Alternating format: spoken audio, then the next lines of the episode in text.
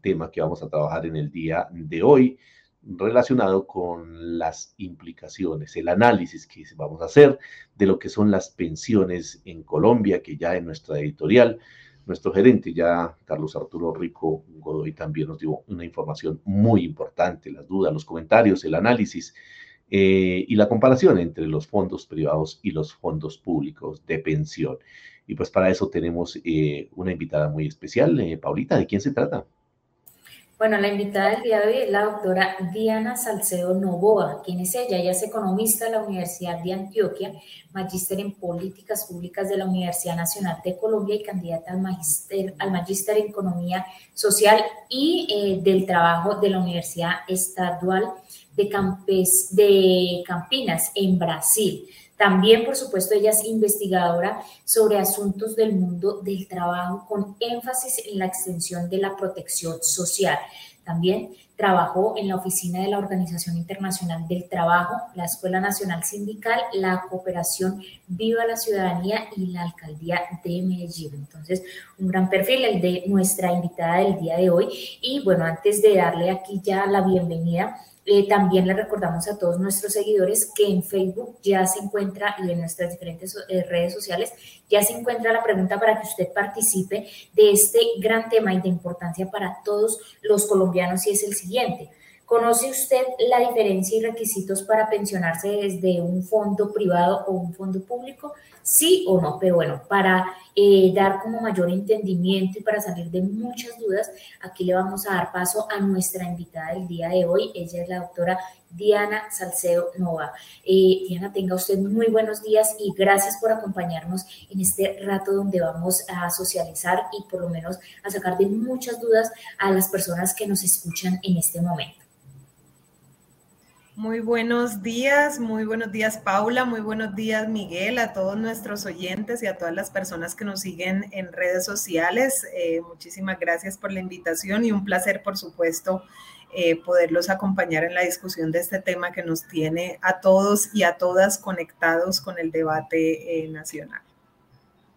Gracias, doctora Diana, bienvenida y Qué bueno poderla tener aquí en este espacio. Sé que está haciendo un esfuerzo también importante para poder estar en, esta comunicación, en este espacio de la familia Cotra de Cun, donde nuestros seguidores, la gran mayoría, pertenecientes al magisterio del departamento de Cundinamarca, de Bogotá, también eh, de, el Tolima, del Meta, bueno, de los eh, departamentos aquí ubicados en el centro del país. Y lógicamente también tenemos asociados a nuestra cooperativa que sin ser maestros también pues están en esa expectativa del tema tan importante como es la pensión, que es una meta a la cual pues eh, muchos aspiramos a llegar para poder pues asegurar ya esa etapa eh, de la tercera edad, podríamos decir, y con todas las situaciones que hoy se dan, ya lo decía aquí Paulita, hoy con el tema del debate electoral, pues es un tema que ha salido a flote y muchos han salido a informar, pero también hay otras personas que han salido a desinformar. Entonces, qué bueno que podamos en el día de hoy tener claridad y esa es la idea de este espacio de Vive la Noticia del Solidario para que nuestros seguidores en redes puedan opinar, puedan eh, preguntar y también puedan interactuar y asimismo con nuestra invitada hacer algunas aclaraciones muy importantes frente a este tema. Eh, pues sin más, eh, vamos a hacerle algunas eh, preguntas por aquí que tenemos para nuestra invitada en el día de hoy, que nos ayudarán a aclarar esta situación. sin antes decir que pues en nuestro país de los casi 22 mil millones, perdón, 22 millones de trabajadores solo, aproximadamente, ¿no? Son datos que a veces varían un poco de acuerdo a la fuente. 8.6 son los que cotizan y hay unos que están en Colpensiones, hay unos que están lógicamente en, eh, en regímenes eh, privados o eh, en, en, lo, que tiene que ver con el ahorro individual. Y lógicamente quienes están en, lo público pues están en el tema de la prima media, pero también existe el régimen de los exceptuados, donde está pues lógicamente el magisterio colombiano. doctora Diana, cómo funciona el sistema pensional en nuestro país y en estos eh, regímenes, especialmente pues el de prima media y el de ahorro individual. Bueno, muchas gracias. Entonces, vamos a tratar de, explicar de una manera muy sencilla este tema que es tan complejo.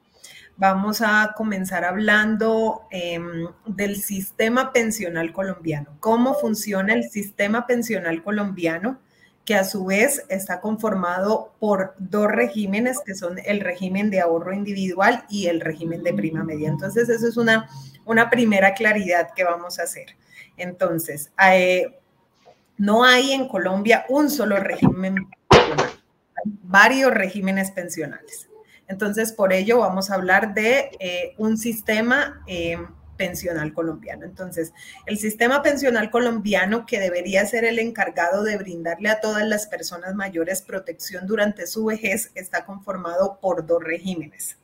El régimen de ahorro individual administrado por los fondos privados de pensiones, que es el más conocido como RAIS, y el régimen de prima media eh, con solidaridad, que es el administrado por Colpensiones, ¿cierto? El régimen de ahorro individual con solidaridad, como su mismo nombre lo indica, es un régimen al que yo, como trabajador en edad activa, hago una contribución mensual sobre el ingreso que eh, percibo, que se llama ingreso base de cotización, y esa contribución que yo hago mensualmente va a, un, eh, a una cuenta de ahorro individual, a mi cuenta de ahorro individual, ¿cierto? Y al final de mi vida laboral, yo voy a recibir una eh, pensión siempre y cuando cumpla unos requisitos de acuerdo a lo que yo ahorré durante eh, mi vida laboral, ¿cierto? Ese es el régimen eh, de ahorro individual, entonces es importante entenderlo, que es como una cuenta de ahorro durante, que durante mi vida laboral es, em, recibe las contribuciones que yo hago de acuerdo a mis ingresos. Y al final de mi vida laboral yo voy a recibir una pensión si alcanzo a cumplir unas condiciones, ¿cierto? Ahora bien, ¿cuáles son esas condiciones que yo debo cumplir en el régimen de ahorro individual? Es primero una condición de un número de semanas eh, cotizadas. Bueno, allá hay dos cosillas que vamos a ver, pero principalmente es cumplir la edad, que son 62 años en el caso de los hombres y 57 años en el caso de las mujeres. Y tener un ahorro suficiente para recibir una pensión, ¿cierto?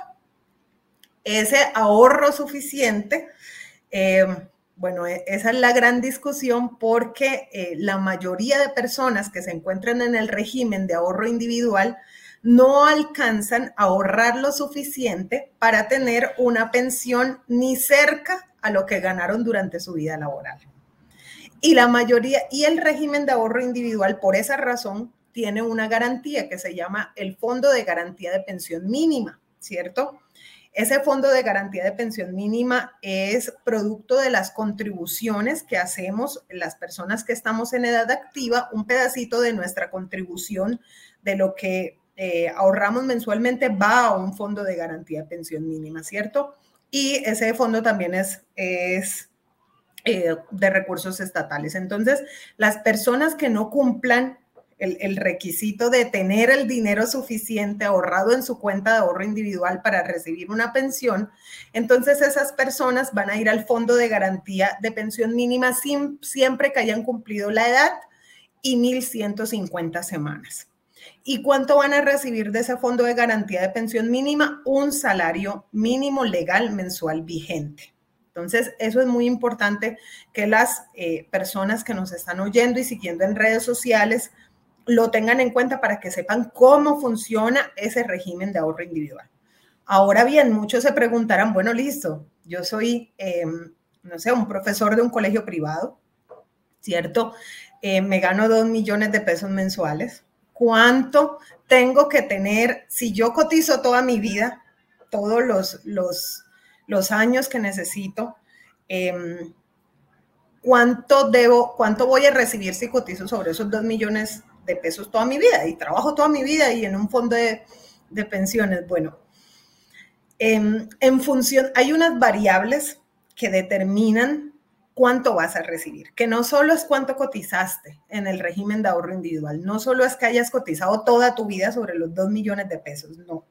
Hay varias variables. Si eres mujer, se te tiene en cuenta para el cálculo del monto de tu pensión em, que eres mujer y que en Colombia las mujeres tenemos eh, mayor expectativa de vida, ¿cierto?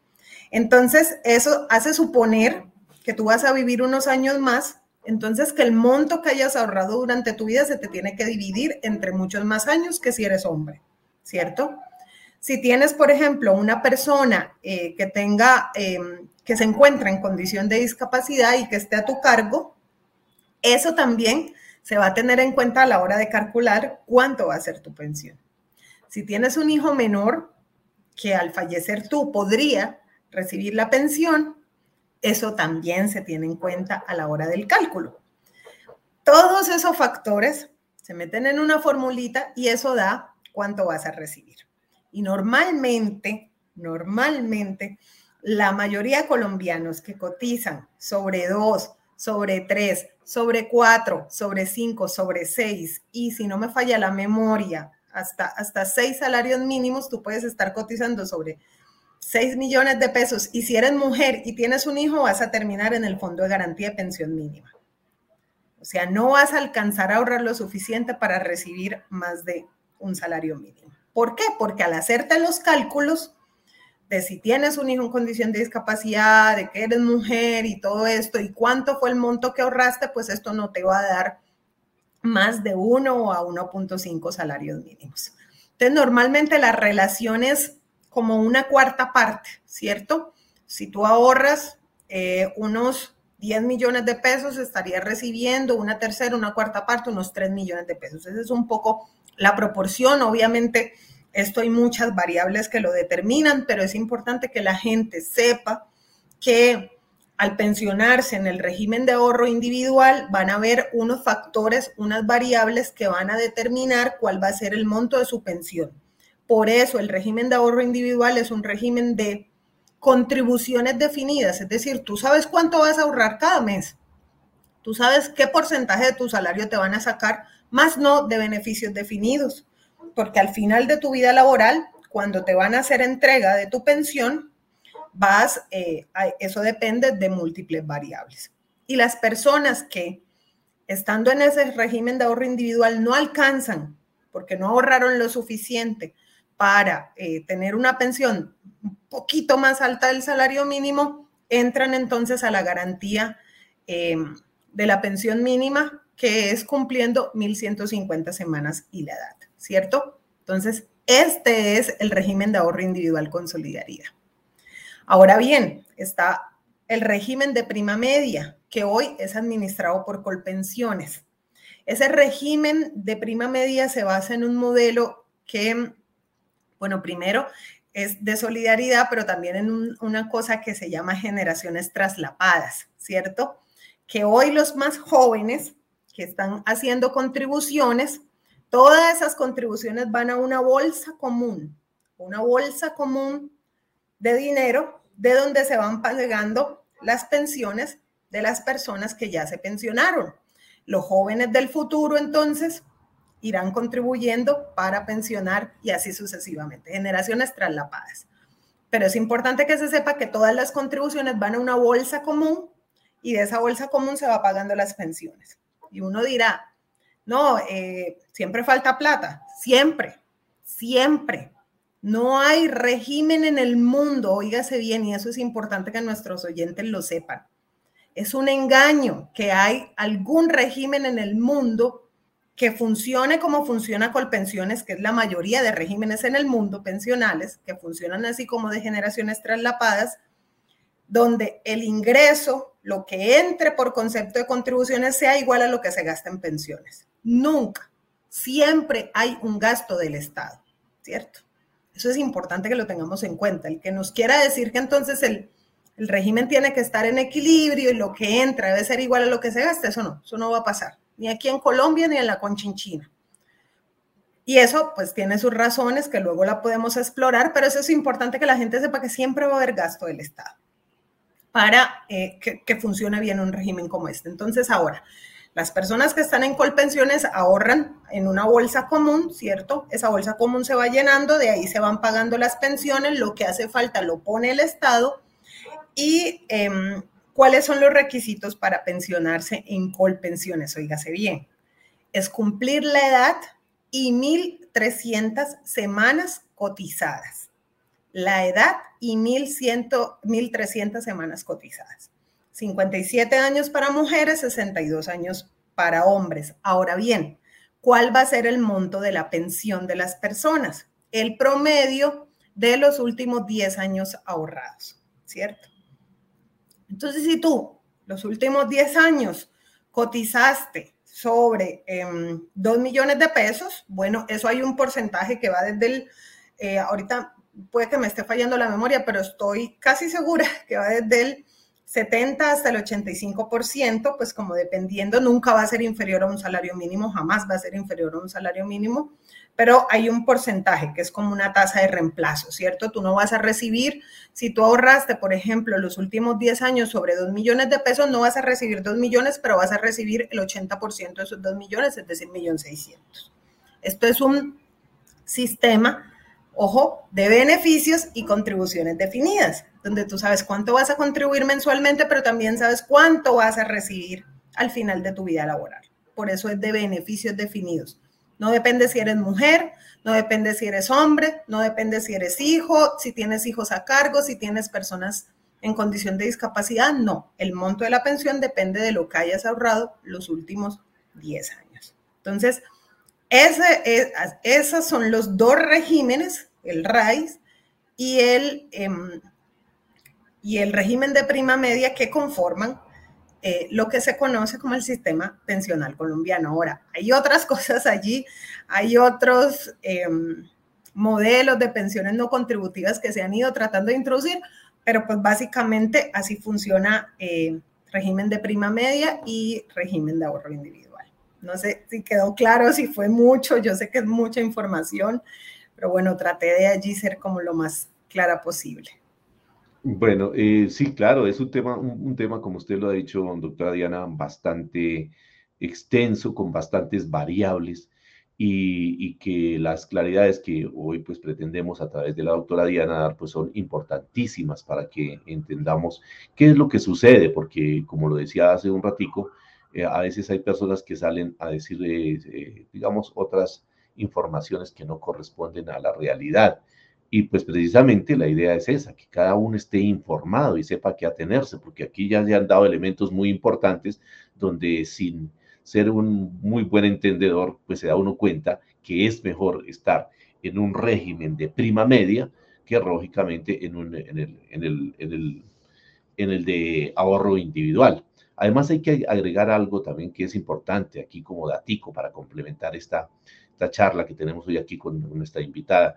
Eh, se dice que aproximadamente hay 1.8 millones de pensionados. Otros hablan de cerca de 2 millones de pensionados. Bueno, son cifras que pues, de pronto no, no, no, digamos, dependiendo de la fuente, están establecidas, pero aproximadamente hablemos de esa cifra. Y que de ese millón, ese millón ochocientos mil de ese 1.8 millones, o sea, casi 2 millones de pensionados, hay 1.650.000 en colpensiones. Y, o sea, que, digamos, eh, están pensionados por colpensiones. Y solo 150.000, miren la gran diferencia, en los fondos privados. Entonces, para que miren dónde es que está realmente el negocio, porque así hay que decirlo. Entonces, en los fondos eh, privados es donde realmente se tiene, eh, digamos, más afiliados, pero menos pensionados. Entonces, esto es importante. Me gustaría conocer, doctora Diana, eh, cuáles son las ventajas y las desventajas de estos dos regímenes que usted ha explicado. Bueno, muchas gracias, Miguel. Allí em, yo me voy a desprender un poco de, de, de mis férreas, de, de, algunas férreas creencias que tengo para explicarles bien cuáles son las desventajas y ventajas de algo en la situación de la que hoy estamos, con los regímenes que hoy existen. No me voy a meter en este momento con los debates hacia el futuro, con los debates del sistema pensional, sino que quiero que la gente entienda qué es lo que pasa estando en ambos regímenes. Y ojo aquí, en el régimen de, de, mm, ahorro individual, en el RAIS, como ya les decía, em, se creó un fondo de garantía pensión mínima. Y eso lo creó el Estado por una razón, porque la gente no se estaba pensionando, porque obviamente bajo esas condiciones la gente eh, no alcanza a ahorrar lo suficiente para tener una pensión ni siquiera de salario mínimo, ni siquiera de salario mínimo. Si no existiera el régimen de ahorro individual, si no existiera, perdón, la garantía de pensión mínima, una persona que estuviera en el, en el para tener una pensión de un salario mínimo necesita ahorrar más de 250 millones durante su vida. Y eso una persona que cotice toda su vida durante 1.300 semanas alcanza a ahorrar, si no me falla la memoria, unos 130 millones, 140 millones de pesos. Es decir, que aún trabajando toda tu vida, ahorrando toda tu vida lo que te corresponde, tú no alcanzarías a ahorrar lo suficiente para tener una pensión de un salario mínimo. Por esa razón, en el régimen de ahorro individual se creó la garantía de pensión mínima, ¿cierto? Y esa garantía de pensión mínima, ¿a quién cobija? A las personas que están eh, sobre el salario mínimo o un poquito más arriba, ¿cierto? De ahí del salario mínimo. Y entonces estas personas deben cumplir 1.150 semanas y la edad para entrar a la garantía de pensión mínima que tiene el régimen de ahorro individual, ¿cierto? ¿Quiénes se benefician allí? Entonces, obviamente, quienes ganan un salario mínimo o hasta 1.2, 1.3 salarios mínimos, porque al hacer el cálculo de la tasa de reemplazo siempre van a caer en el salario mínimo, ¿cierto? Entonces es importante que se sepa. Ahora bien, em, yo creo que esa es la única ventaja que tiene el régimen de ahorro individual. No le veo más. Ahora vamos a hablar de colpensiones, ¿cierto? En colpensiones, sí o sí, uno debe haber cotizado las 1.300 semanas y cumplir la edad, hasta para obtener un salario mínimo. Entonces, em, si tú cotizas sobre uno, tenemos dos, dos personas cotizando sobre un salario mínimo, que cotizan toda su vida, ¿cierto? Que llegan a cumplir la edad, pero aquí en el régimen de ahorro individual pueden pensionarse con la garantía de pensión mínima las 1.150 semanas y aquí en Colpensiones deben cumplir las 1.300. Ese fue una modificación que introdujo el Estado colombiano para poder eh, hacer de alguna manera que la gente se pensionara en el régimen de ahorro individual, porque si no, nadie se iba a pensionar, ¿cierto? Ahora bien, la mayoría de la gente realmente no está pensionada por el régimen de ahorro individual, está pensionada por la garantía de pensión mínima que es del Estado. ¿Sí o qué? Entonces, eso es importante que la gente lo tenga claro. Ahora bien, ya en Colpensiones la cosa es diferente porque eh, aquí la ventaja es que tú, primero tu pensión, como lo decía, son beneficios definidos, es decir, va a depender del promedio de tu salario, de tu salario los últimos 10 años. Es decir, que vas a tener una tasa de reemplazo más cercana a lo que tú ganabas cuando estabas en edad activa y no va a suceder esto que yo no sé si se acuerdan en las noticias hace como un par de años donde salían los médicos diciendo, vea, es que yo cotizaba sobre 8 millones de pesos y al hacerme el cálculo de la pensión en el régimen de ahorro individual me daban 2 millones. Sí, yo no sé si se acuerdan, muchos oyentes se deben acordar de esa noticia. Bueno, eso en Colpensiones no va a pasar, porque tú vas a recibir el promedio de los últimos 10 eh, años, ¿cierto? Eso es una ventaja y es una ventaja importante. Una segunda ventaja muy importante es quién administra Colpensiones. Colpensiones lo administra el Estado colombiano, ¿cierto? Entonces, quienes están administrando los ahorros, quienes tienen la responsabilidad primaria de garantizar las pensiones, es el Estado. No son unos fondos privados que usan el dinero de los contribuyentes como quieren usarlo. Yo no sé aquí cuántos oyentes sabrán que estén en fondo privado aunque se está empleando su plata, pero su plata no está guardada. Eso es completamente falso. Su plata está en el mercado financiero, está en empresas, está en inversiones. ¿Cierto? Los fondos privados asumen riesgos y esos riesgos no los asumen con, con el dinero propio. Esos riesgos los asumen con el dinero de las personas que han ahorrado dinero para su pensión y que ellos lo tienen y están con ellos en el mercado financiero. Entonces, eso tiene sus riesgos. Pues por fortuna no ha pasado nada, pero yo creo que hace un año, cuando estaba comenzando la pandemia, eh, la gente escuchaba mucho de cuál iba a ser la rentabilidad de sus ahorros. Ahora bien, miren, eso también es otra cosa importante. Y es eh, la persona que esté en el, en el régimen de ahorro individual, como ya les dije, tiene una cuenta, una cuenta individual donde van llegando todas sus contribuciones, ¿cierto?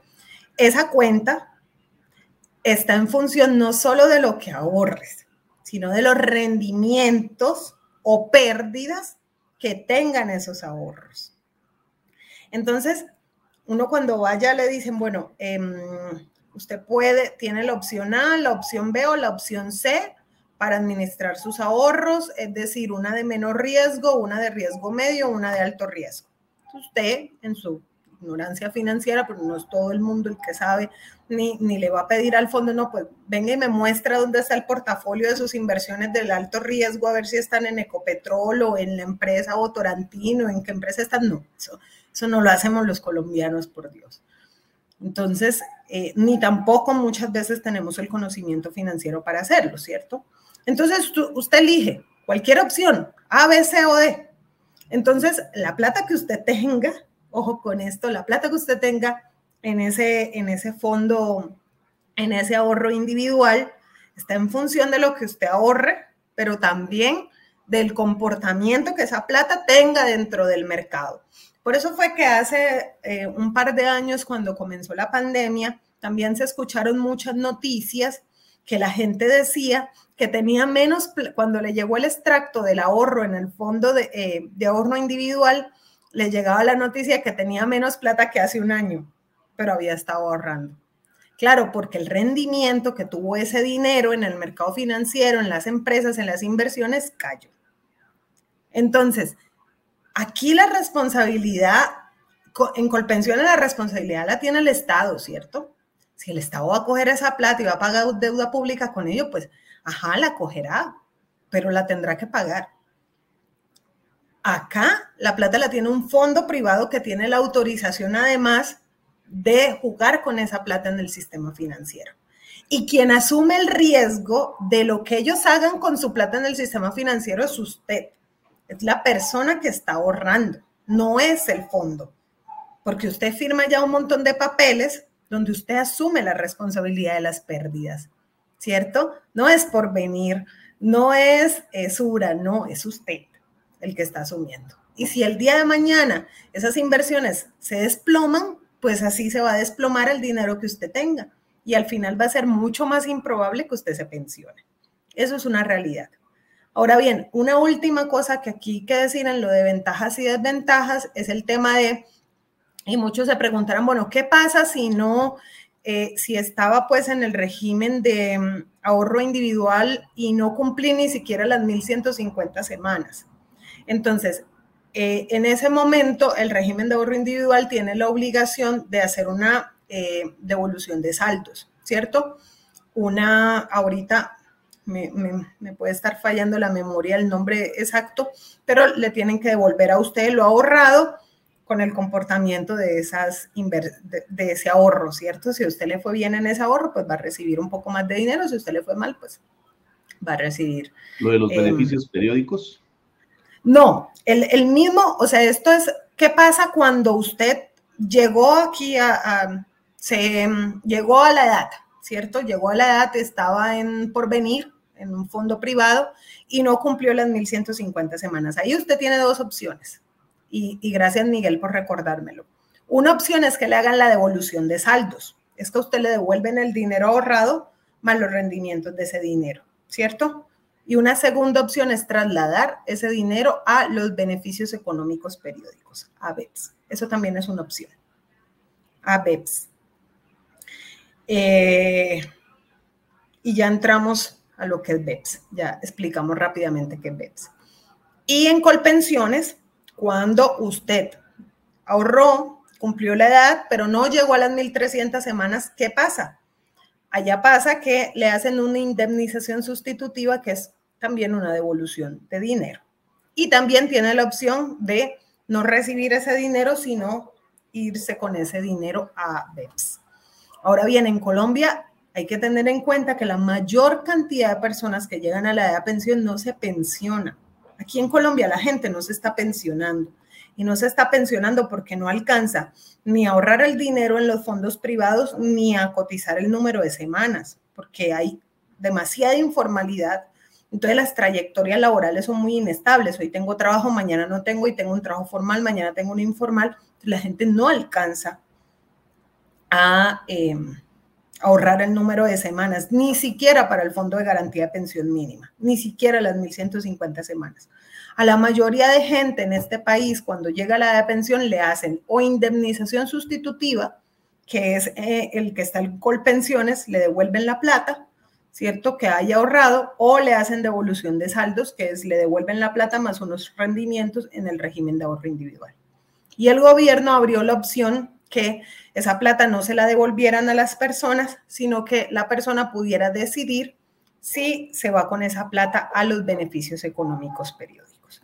Que básicamente, ¿qué son los famosos BEPS?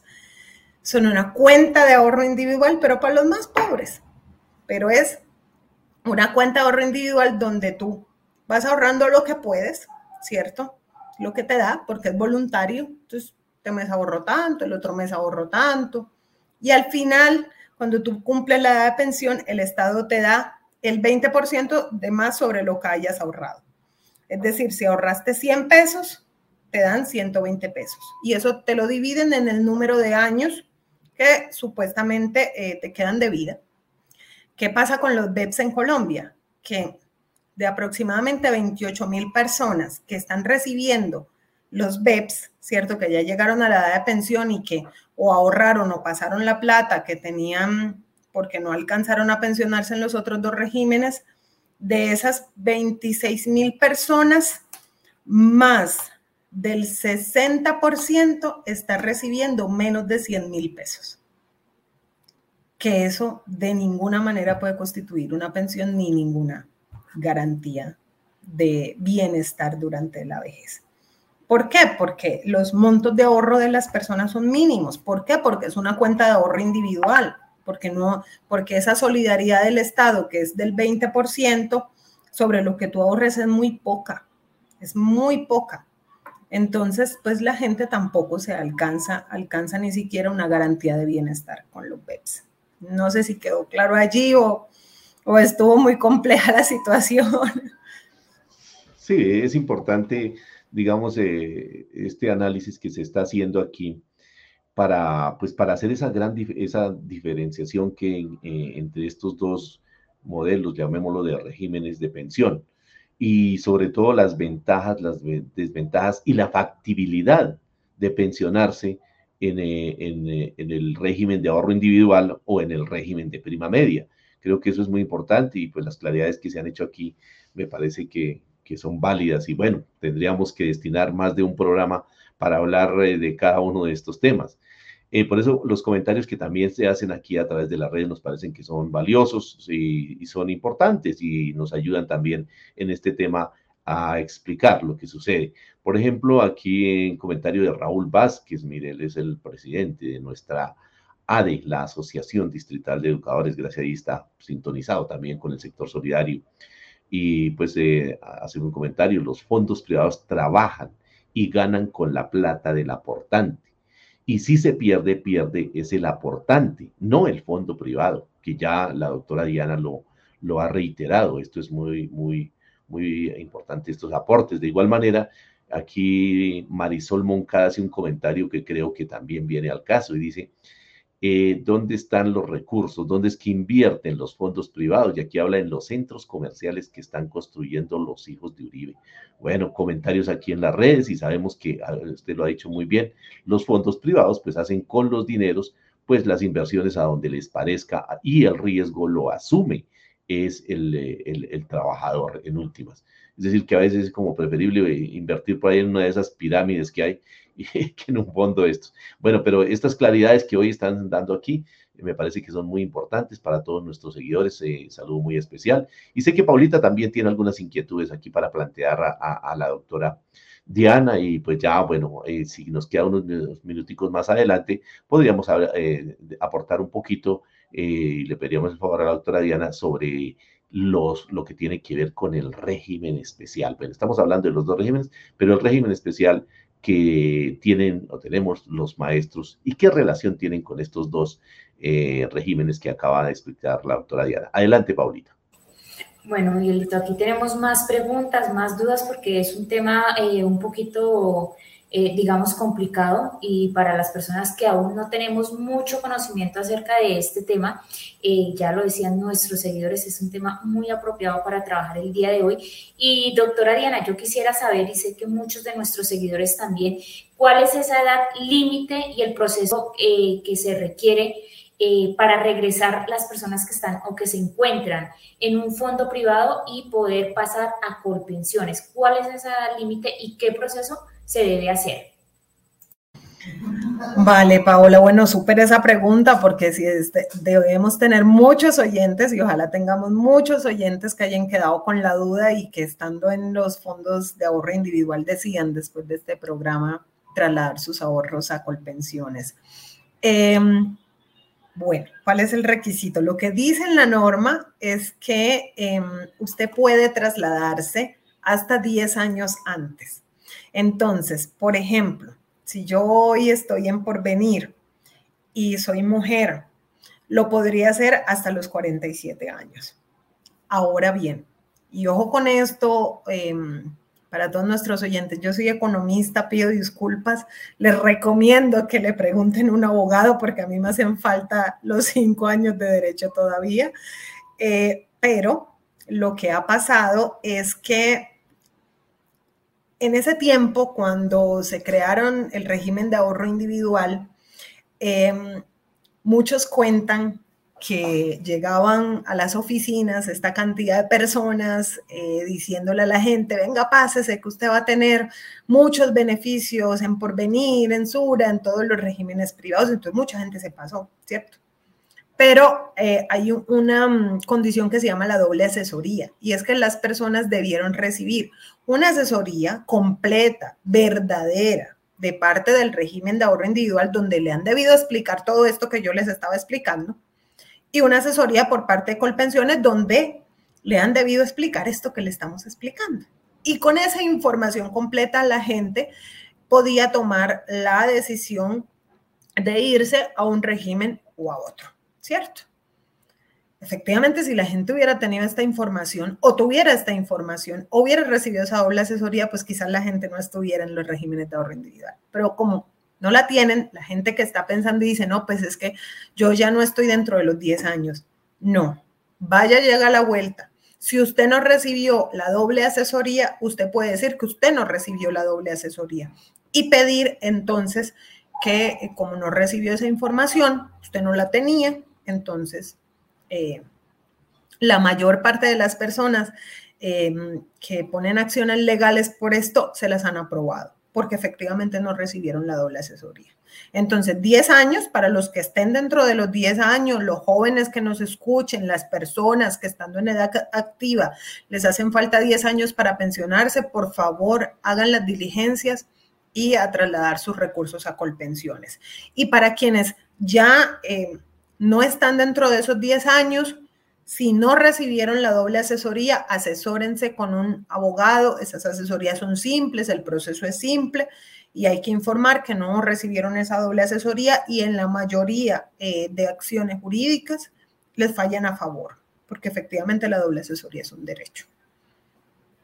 Bueno, ahí teníamos eh, la explicación de la doctora Diana. Eh, bueno, doctora Diana, eh, sabemos que este modelo privado corresponde a una experiencia nefasta en Chile. ¿Qué podemos decir al respecto y cuándo se adoptó esta estrategia? Bueno, querida Paola, esta es una historia muy, muy larga, muy larga, que no viene ni siquiera de Chile, viene desde hace muchos años antes.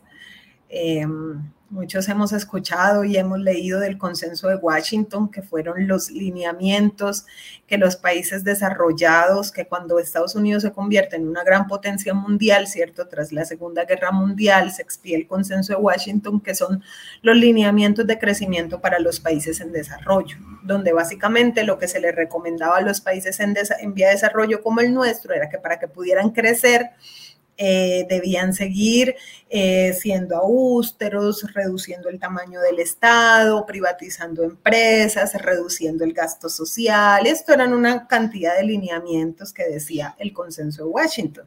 Básicamente todo el que tenía, todo el que quería tener un préstamo internacional, todo el país que quería tener un préstamo internacional, pues debía seguir los lineamientos del consenso de Washington, ¿cierto? Entonces es una historia viejísima.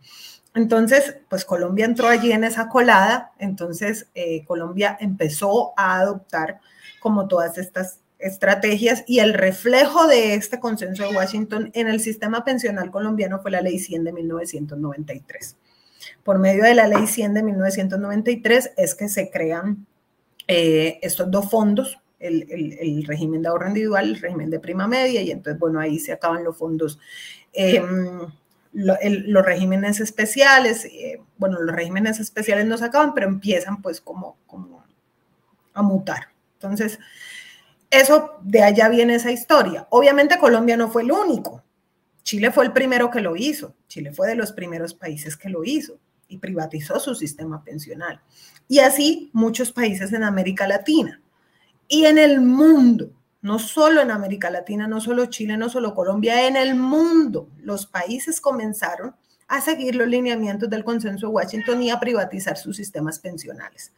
¿Cierto? Bajo muchas promesas, además, porque es que cuando ustedes se leen, yo invito a, los, a, a nuestros oyentes a que se busquen, solo por curiosidad, los argumentos de la ley 100 de 1993. Es bien interesante las promesas que se hacían que, prometían que los fondos privados iban a ser lo mejor que le había pasado al país.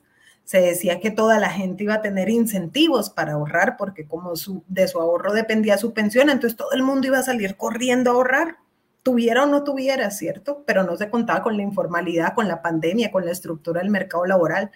Se decía además que con esa plata que de los fondos privados iban a salir a construir carreteras, colegios, infraestructuras. Obviamente nada de eso fue real.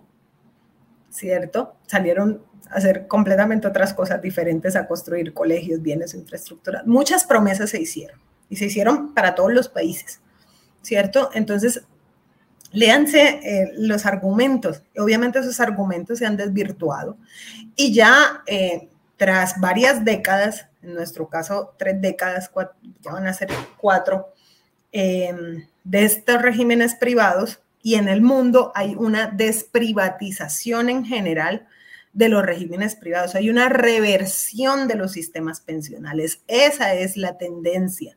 En el mundo, todos esos países como Chile, como Colombia, como eh, todos los países que estaban teniendo, que tenían, que adoptaron durante eh, en los 90 estos regímenes de ahorro individual lo que han estado haciendo es revertir el sistema pensional, revertir la privatización y volver al régimen de prima media.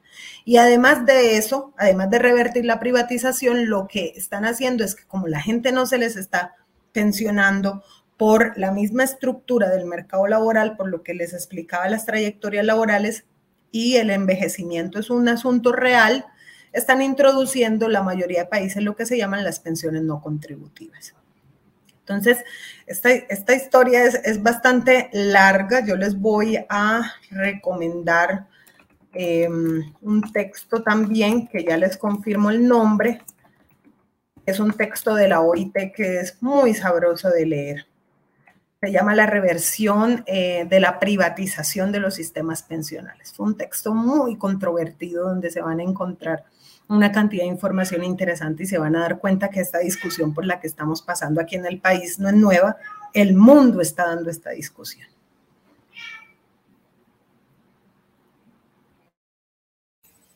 Bueno, doctora Diana, eh, bueno, aquí una preguntita antes de irnos hablar un poquito como ya de lo que decía nuestro compañero Miguel Camacho, de ese régimen especial, porque sobre este tema también hay muchas dudas.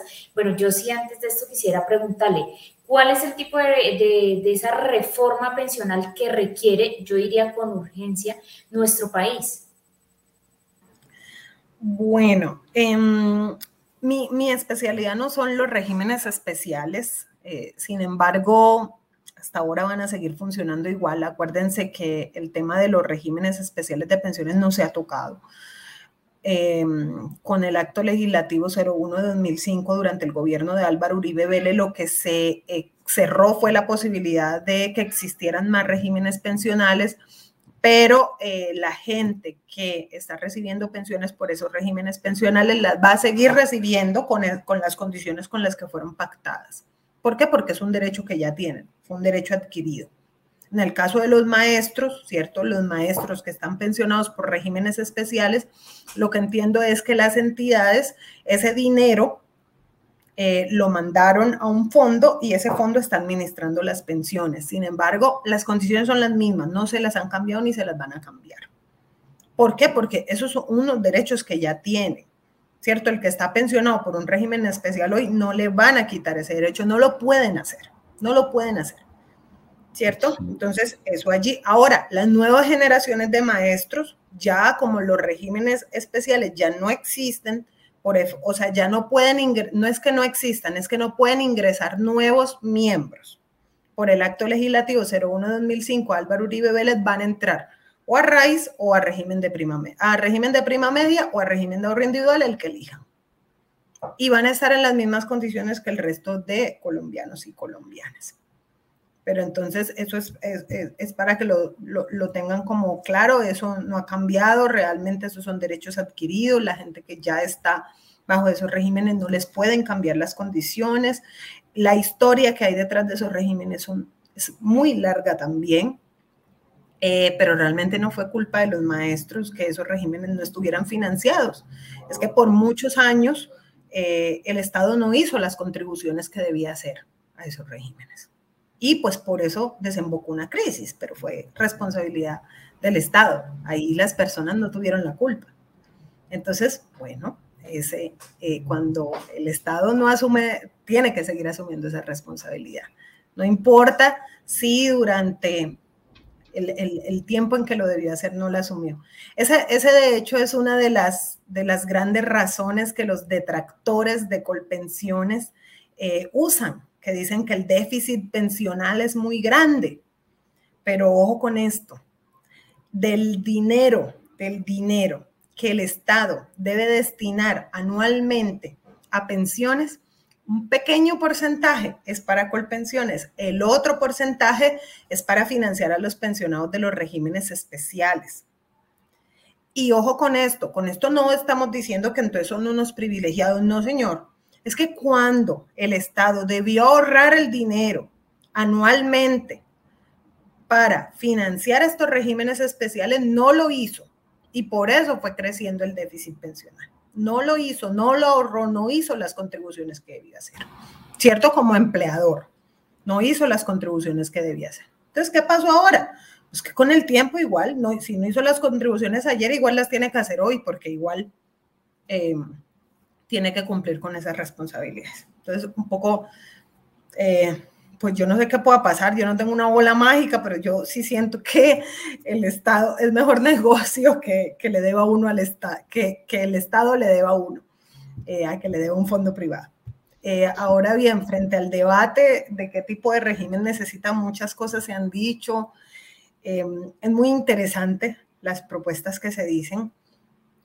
sin embargo, yo soy muy escéptica, me dedico muchos años a estudiar este tema y creo que tenemos que pensar en propuestas mucho más complejas, ¿cierto? La discusión no es, no es solamente el sistema pensional, por lo que les decía, eh, la gente no se está pensionando en este país. Hay que pensar que necesitamos un sistema integral de seguridad social para la vejez, para el cuidado de las personas mayores, un sistema que proteja a quienes ahorraron durante su vida activa y pudieron pensionarse, pero también a quienes no pudieron ahorrar y hoy llegaron a una edad de vejez y no tienen ningún tipo de protección.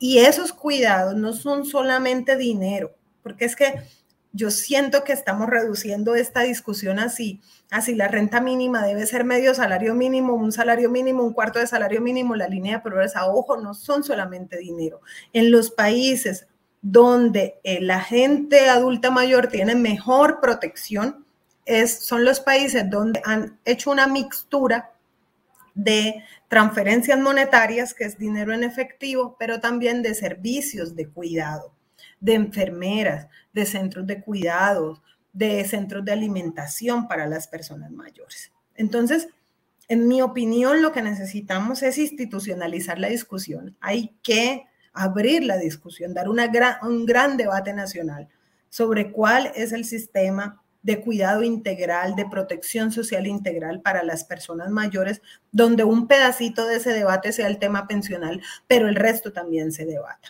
¿Qué es lo que se va a hacer con esas personas que hoy no tienen ni pensión ni por un régimen ni por el otro y que nunca la van a tener y que están desprotegidas y que dentro de ese grueso de personas hay varios tipos? Hay unos que son más pobres que otros. ¿Qué vamos a hacer? ¿Qué necesitan? Hay unos que están en el campo, en la ciudad.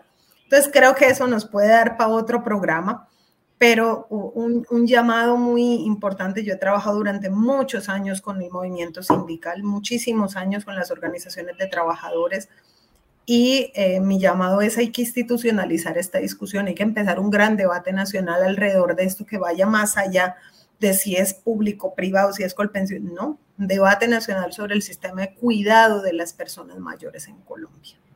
Sí, bueno, eh, eh, desafortunadamente aquí el tiempo pasa muy rápido, un tema muy interesante, pero pues hay comentarios aquí que también tenemos que hacer y aportes fundamentales.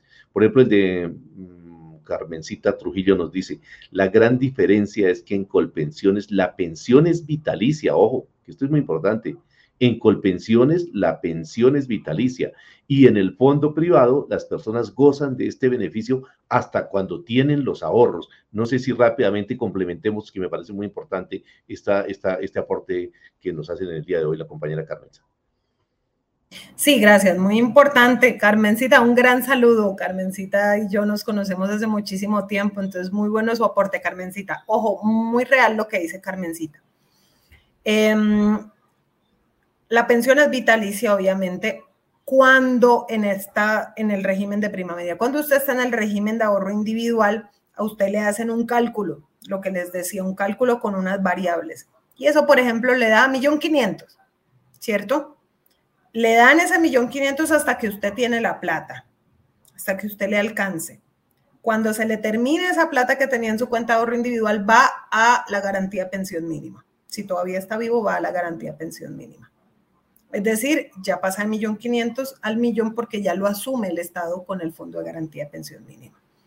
Eso es importante, no es que usted esté hoy en el fondo privado y, pues recibió durante 10 años el millón quinientos y se le acabó la plata en el fondo, pues y lo dejaron sin plata, no, porque el Estado, acuérdense que el Estado es el que tiene la responsabilidad primaria sobre el sistema de seguridad social, más allá si le dio la plata a los fondos de pensiones o no, es que es un derecho consagrado en la Constitución política, en los derechos humanos y demás.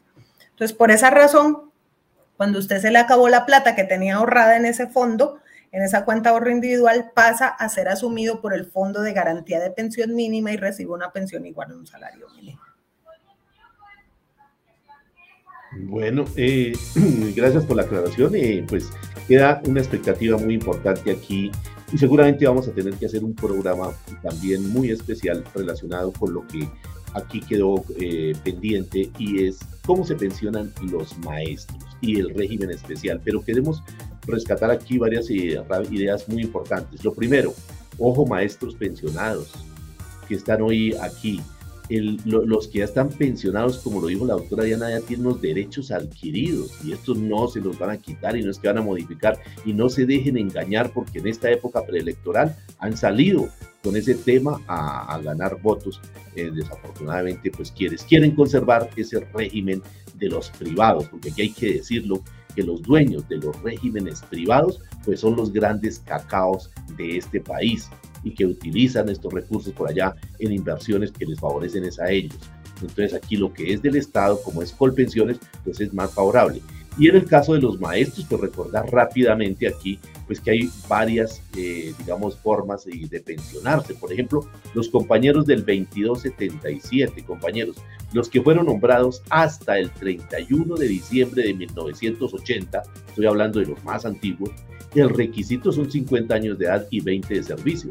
Pero quienes fuimos nombrados después del 26 de junio del año 2, eh, perdón, de, de, sí, el 26 de junio de, del 1981 hasta el 26 de junio del 2003, pues nos pensionamos a los 55 años de edad y 20 años de servicio, pero los compañeros que fueron nombrados ya bajo el régimen 1278, recuerden lo que ellos se pensionan a los 57 años, dos años más, 57 años, y eh, el promedio de los últimos 10 años será el su monto de su pensión, pero el otro requisito son las 1.300 semanas que equivalen a 25, 26 años aproximadamente. Entonces, esto para que lo tengamos bien ahí presentes y que vamos seguramente a hacer un programa especial con, eh, con eh, algún, como decía la doctora Diana, algún jurídico que nos pueda dar claridad en estos temas. Yo creo que queda aquí esa expectativa y la vamos a hacer en un programa próximo de Vive la Noticia para aclarar todas estas dudas de la pensión de invalidez, de la pensión de gracia, de la pensión de sobrevivientes,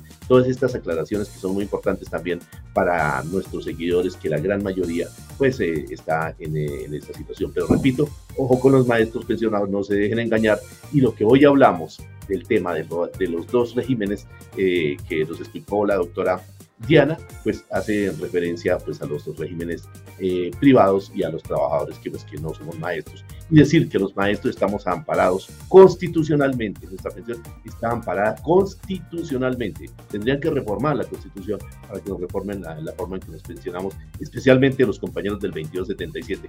Y los del 1278 sí han perdido un poquito porque pues están con la ley 7. Para todos y todos, muchísimas gracias, doctora Diana, gracias por su explicación en el día de hoy. Seguramente eh, la tendremos que volver a invitar a ampliar algunos temas. Y bueno, a todos nuestros seguidores también muchas gracias. Doctora Diana, muchísimas gracias. Muchas gracias, un abrazo a todos y todas, gracias. Bueno, muchas gracias y, y Paulita, pues nos despide el programa en el día de hoy. Bueno, se nos acabó el tiempo y ya decía Miguelito, nuestro compañero Miguel, ahí queda la invitación abierta a la doctora Diana porque este es un tema que todavía hay que aclararle muchísimas cosas. Sin embargo, a todos nuestros seguidores, ahí vamos a dejar nuestra grabación para que ustedes puedan consultar acerca de este tema, para que tengan conocimiento, que es muy importante. Igual también los estamos invitando para que compartan este enlace a las personas que necesitan saber acerca de esta información y acerca de este tema tan importante que trabajamos el día de hoy. Bueno, a nosotros se nos acaba el tiempo, pero recuerden que tenemos una cita el próximo sábado. Que tengan todos un feliz fin de semana.